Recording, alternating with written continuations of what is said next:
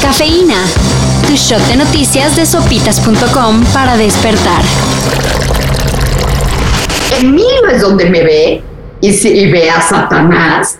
Y entonces se voltea y grita, camarero. El fin de semana, Emilio Lozoya libró la prisión preventiva que se le impuso por la venta a sobreprecio de la planta agronitrogenados. Pero no salió de prisión, ya que debe cuentas por el caso Odebrecht. Aunque ahora parece que ni por eso. La medida cautelar que cumple en lo que lleva el proceso por sobornos recibidos de la constructora brasileña podría también ser eliminada, ya que un juez ordenó reponer todo el proceso. Yo no creo que sea un miedo, Carlos. Simplemente hay que ver nuestra historia. Al parecer no hay los elementos necesarios para la prisión preventiva contra el exdirector de Pemex. Y eso significaría que en breve podrá irse de nuevo a comer a restaurantes de lujo. Una mentira, aunque se repita 100 veces, no será verdad. Esto no es un atraco. Un atraco es quien propone endeudar a los mexicanos. actúan con el ánimo de, mo- de, de desgastar, de desgastar, de desgastar, de desgastar. Ahora que se saben más detalles del caso del bebé encontrado en un contenedor de basura del Cerezo de Puebla, ya inició la Operación Limpia. El gobernador de Puebla ordenó la destitución de varios funcionarios. Uno de ellos el encargado de seguridad del Estado. Lo mismo que la alcaldesa de Iztapalapa, quien solicitó el despido del administrador del panteón donde el bebé fue exhumado. Y no es que no esté bien quitar los cargos a los involucrados. Pero no habrá castigo. Las autoridades aseguran que las investigaciones continúan, así que habrá que esperar. after the pilot, I went back to waiting tables because I was sure nothing was going to happen with it. it's such an, a happy surprise that after all these years, people are still tuning in and finding it even today. It's pretty cool.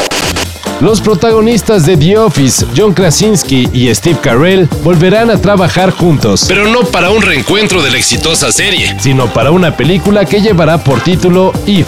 La cinta dirigida y protagonizada por Krasinski trata sobre el viaje de un niño para reconstruir su imaginación. Y pues ya, es todo lo que se sabe sobre el proyecto, que vuelve a juntar a los actores que dieron vida a los entrañables Jim Halpert y Michael Scott. Ding dong. Who's there? KGB. Try to get the door. I'm not answering. Answer the door. Ding dong. No way. It's the KGB. Ding dong. I'm not answering that. Yes, you're going to answer. I'm not going to answer. I'm not going to answer. It's the KGB. The KGB will fit for no one. It's true. y hay que ser transparentes al respecto. Pero sí te puedo decir que hemos terminado con el mal momento y ya estamos construyendo hacia el éxito futuro.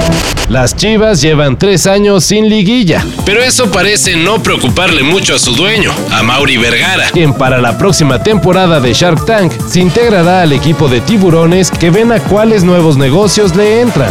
Al menos no se podrá decir que a Mauri no sigue la tradición de su padre. No en campeonatos. Las Chivas consiguieron dos ligas con Jorge Vergara. Pero sí apareciendo en el popular reality. La pelea del siglo por fin se llevó a cabo. Bueno, a medias.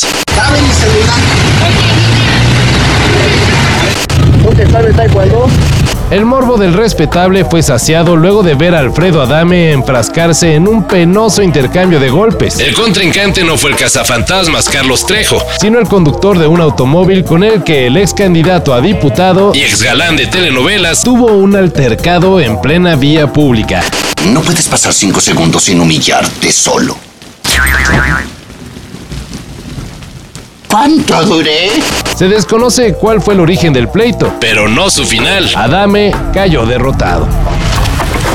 Para esto y mayor información en sopitas.com. Cafeína. Shot de noticias de sopitas.com para despertar.